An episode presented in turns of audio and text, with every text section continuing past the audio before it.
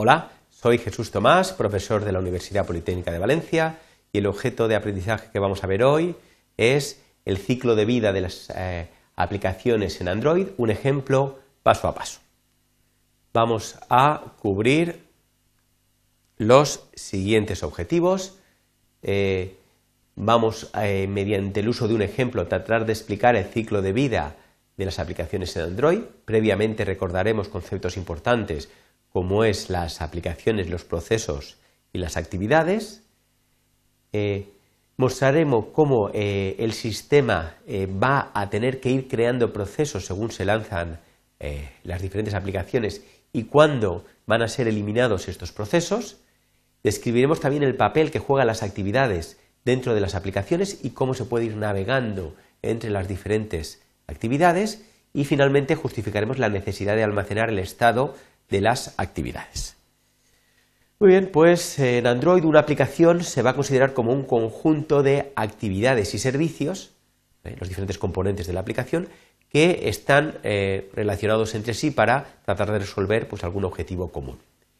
Y entonces, ¿qué va a ser una actividad? Pues una actividad va a ser cada una de las diferentes pantallas que tenemos dentro de una aplicación.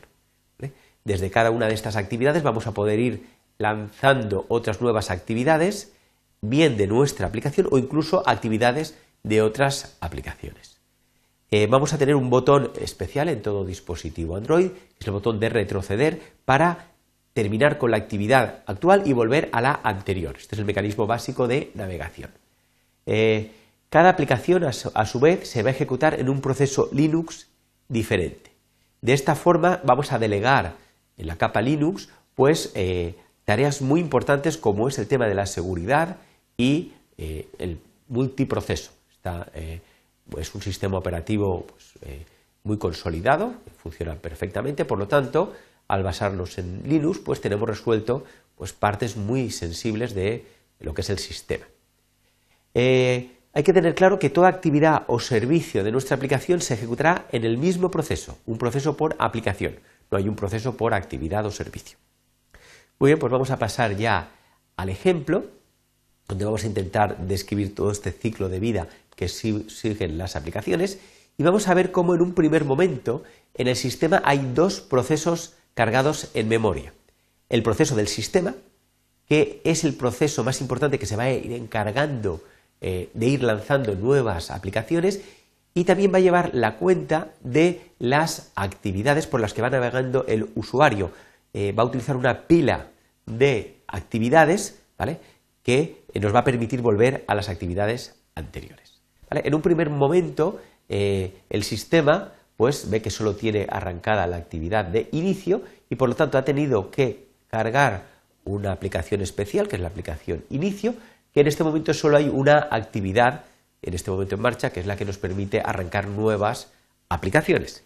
En concreto, tenemos aquí un botón que es para arrancar el correo electrónico, y si el usuario pinchara eh, sobre este icono, eh, le estaría diciendo al sistema que quiere arrancar lo que es eh, la aplicación de correo y más concretamente una de sus actividades, que es la actividad más importante, es la bandeja de entrada del correo electrónico, donde se va a mostrar una lista de correos.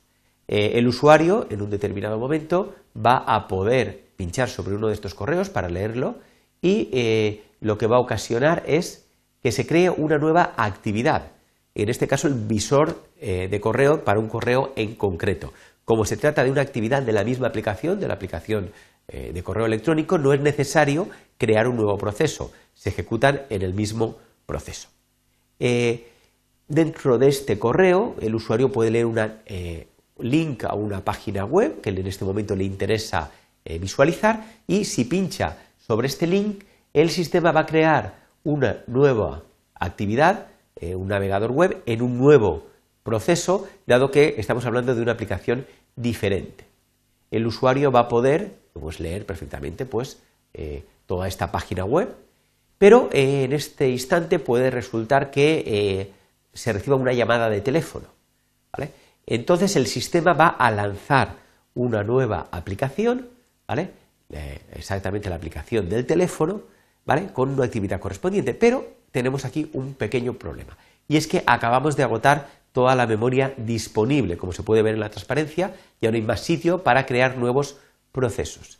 ¿Qué tiene que hacer el sistema? Pues tiene que, de entre todos los procesos que hay en este momento cargados, eliminar uno de ellos, intentando que sea la decisión más lógica. El navegador no sería buena idea quitarlo porque es justo la actividad que estamos utilizando en este momento. Eh, tampoco el proceso del sistema puede ser eliminado. Esto sería, de alguna manera, eh, imposible. Y tampoco el proceso eh, de inicio resultaría muy conveniente porque es el más importante para ir navegando entre aplicaciones. Por lo tanto, la decisión más lógica sería eliminar toda la aplicación de correo con todas las actividades que en este momento había arrancado. Ya puede, por lo tanto, crear el proceso para el teléfono y arrancar la actividad correspondiente. El usuario atenderá la llamada y una vez acabada va a poder pulsar el botón de volver para continuar con el trabajo que estaba haciendo, que era leer una página web. Y lo que hará es quitar de la pila de actividades que tenemos marcadas, la última que hemos abierto, y volver al navegador, que afortunadamente lo tenemos en un proceso de memoria y no habrá ningún problema. Pero, como se puede ver en la animación, el proceso teléfono no ha sido eliminado. ¿Por qué no? Si ya no tiene ninguna actividad dentro.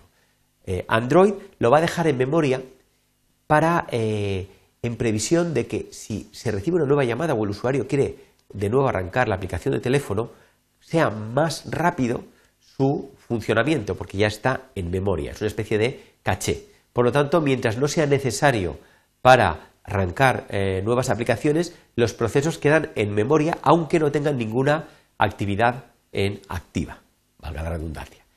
El usuario va a seguir leyendo esta página web y en el momento que ha terminado de leerla, pulsará el botón de retroceder ¿vale?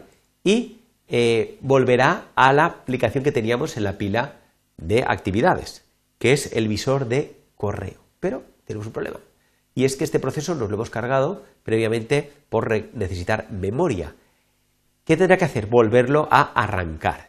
Tendrá que elegir primero qué proceso tiene que quitar, pues hay varios que no tienen ninguna actividad, serían los más adecuados, incluso el de teléfono es el más antiguo y por lo tanto es el que interesaría eliminar y eh, tendríamos que arrancar lo que es eh, la actividad de visor de correo. Pero aquí tenemos un inconveniente y es que este proceso ha sido matado y luego vuelto a crear. Cuando se crea de nuevo un proceso, todo lo que son las variables, lo que es el estado interno de, este, esta actividad, se habrá perdido. Y si el usuario estaba en una línea determinada leyendo, es muy posible que vuelva a aparecer desde el principio. Se pierde un poco exactamente eh, en qué línea, ¿vale? O incluso si estamos introduciendo algún valor, es posible que se haya perdido. Eh, para evitar este tipo de problemas, el programador tiene que guardar el estado y cuando sea vuelta a restaurar esta actividad, recuperarlo.